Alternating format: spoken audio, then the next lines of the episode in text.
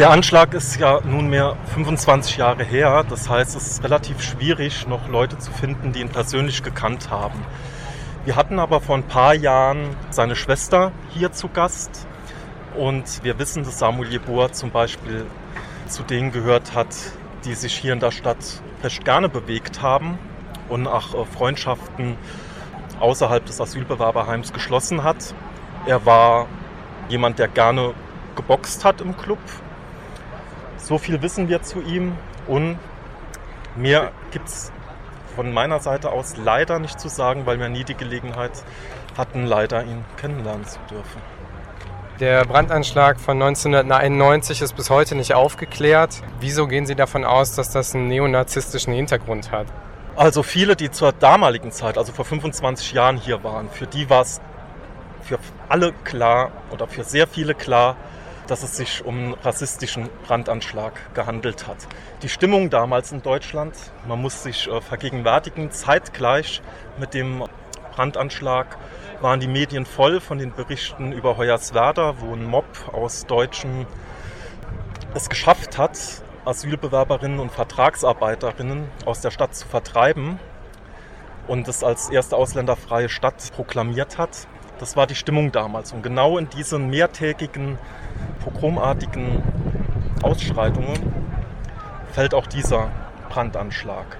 Fünf Jahre vor dem Brandanschlag haben Saluja Neonazis in einem Interview mit dem Stern diesen Mord bereits angekündigt. Dort heißt es angesprochen auf einen Mord, der in Hamburg stattgefunden hat.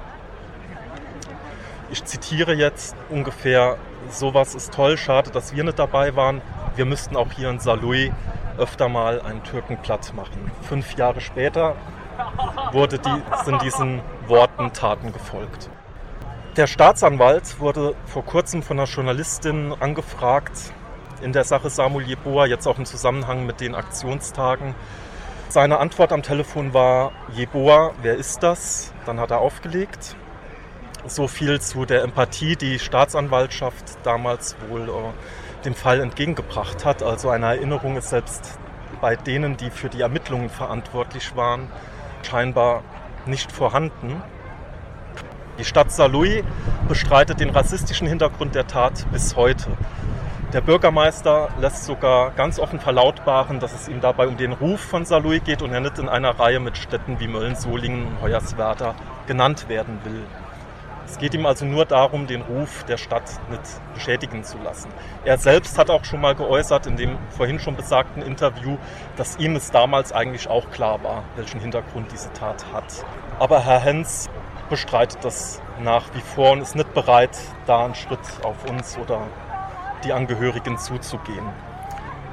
Und an diesem Punkt setzen Sie auch mit Ihrer Kampagne an und sagen, Sie fordern ein würdiges Gedenken in der Stadt. Wie könnte dieses Gedenken denn aussehen? Nichts erinnert in dieser Stadt an Samuel Jeboa, außer der Grabstein und eine dort äh, schleunigst aufgestellte Grabplatte. Und ein kleiner und ein, ein Stein, der dort aufgestellt wurde, auf dem Friedhof am Grab von Samuel Jeboa.